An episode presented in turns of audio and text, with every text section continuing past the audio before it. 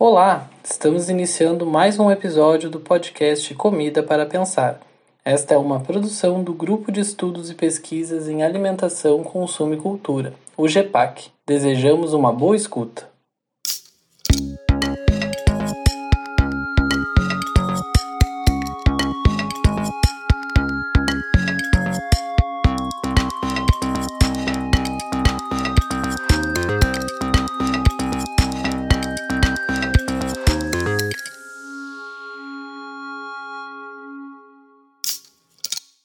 Olá, me chamo Rafaela e esta é a áudio-resenha do texto A Adesão à Causa Rural e da Agricultura Familiar por consumidores e seus movimentos organizados, das autoras Fátima Portilho e Lívia Barbosa.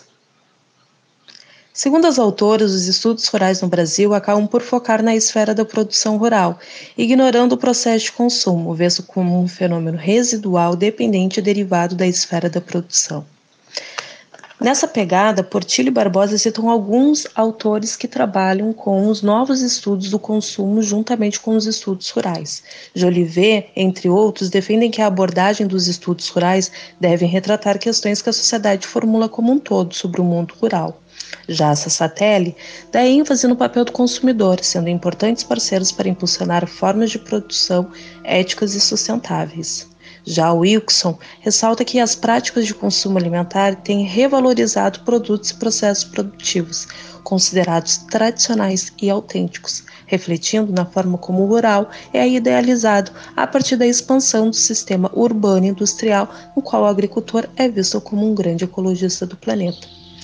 Movimentos sociais como economia solidária, comércio, comércio justo e slow food e ideologias alimentares como saudabilidade, sustentabilidade e valor de origem fazem parte dessa ressignificação do rural, refletindo na busca crescente por produtos orgânicos, agroecológicos, artesanais, locais, coloniais ou oriundos da agricultura familiar e de assentamentos da reforma agrária.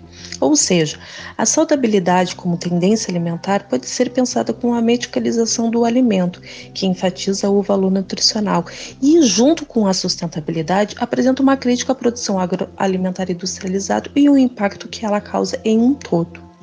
Juntamente com a saudabilidade e sustentabilidade, há a tendência de valorização da origem dos produtos alimentares, que é um dos aspectos mais politizadores do consumo e apresenta três significados a origem como produção tradicional e autêntica, a origem como politização do mercado e a origem como rastreabilidade. Sendo assim, a comida e o espaço rural na vida cotidiana tensiona para um rearranjo no processo produtivo, construção de identidade e posturas políticas.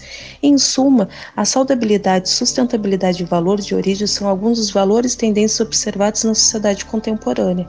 As práticas e movimentos em direção à busca pela saudabilidade alimentar reforçam-se com os movimentos pela busca de maior sustentabilidade na produção e consumo de alimentos. A comida, além do tradicional e do gosto pessoal, passa a ser também uma escolha política. Convido Matheus agora para falar sobre o tópico politização do consumo, no qual vai trazer também alguns exemplos.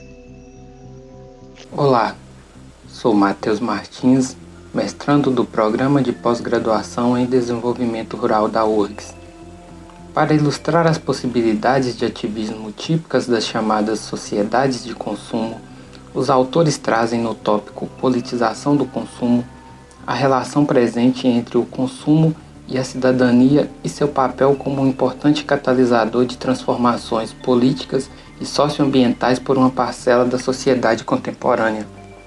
Neste processo, o consumo passa a ser uma prática percebida como uma forma de participar de um cenário de disputa sobre o que a sociedade produz, o modo como produz e os significados e formas de usufruto desta produção. Assim, a politização pode ser identificada em ações como boicotes e boicotes, ou ainda na organização de cooperativas de consumo e de movimentos de defesa de direitos dos consumidores. O uso político do consumo da atualidade se constitui então como uma ação cotidiana de defesa de valores e de um modo de vida, ou seja, uma forma de coletivização das escolhas individuais dos consumidores baseado na politização voluntária. No tópico intitulado Os movimentos de consumidores e a causa rural, os autores mostram a aproximação destes movimentos com a causa rural e da agricultura familiar, através da exploração de dois exemplos brasileiros. O primeiro, a atuação do Instituto Brasileiro de Defesa dos Direitos do Consumidor na luta contra a liberação dos alimentos transgênicos. Neste caso, o consumerismo vai desde ações em torno das lutas jurídicas, campanha contra os OGMs, denúncias até a politização do consumo. No segundo caso, mostra a atuação de uma cooperativa de consumidores do Rio de Janeiro, a Rede Ecológica, na defesa da produção orgânica e de base familiar, onde os consumidores se caracterizam como tipo ecológico TRIP, que além de uma preocupação com a saúde, são motivados por uma atitude de responsabilidade ambiental e social, ou os consumidores do tipo consumers, que apoiam ou buscam fortalecer uma causa através da compra. Agora, convido a Agnes a trazer as considerações finais do capítulo e o que concluímos disso tudo. Você está ouvindo o podcast Comida para Pensar. Olá, eu sou a Agnes e também sou mestranda no Programa de Desenvolvimento Rural da URGS. Eu espero que vocês tenham apreciado as nossas considerações acerca da adesão à causa rural e da agricultura familiar por parte tanto dos consumidores, de maneira individualizada, quanto da organização deles, cada vez maior, em movimentos organizados de consumidores. A exemplo dos circuitos curtos de comercialização, das comunidades que sustentam a agricultura, passando assim a compreender cada vez mais o consumo enquanto um fenômeno social, indo além de uma falsa polarização que deixava de um lado os produtores rurais e do outro os consumidores urbanos.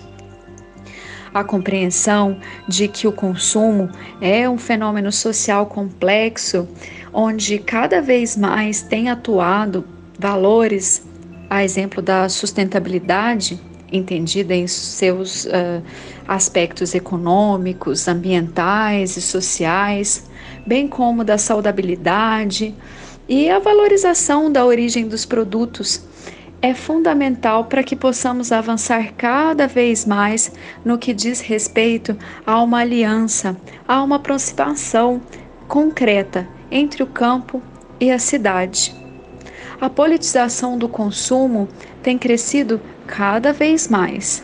E temos percebido não só o aumento dos movimentos organizados de consumidores, como já citado por mim, mas também a incorporação des, da importância desses consumidores pelos próprios movimentos sociais, a exemplo do MST, do MCP e de outros agricultores familiares que não necessariamente estão organizado em, organizados em movimentos sociais, mas que têm buscado uma aproximação concreta com os consumidores, uma vez que o consumo, enquanto ato político, tem norteado as escolhas de compra no cotidiano de diferentes estratos sociais. Por fim, é importante ressaltar que, em especial no Brasil, faltam dados, pesquisas que aprofundem em questões como quem são esses consumidores, qual é o caráter político desse consumo político.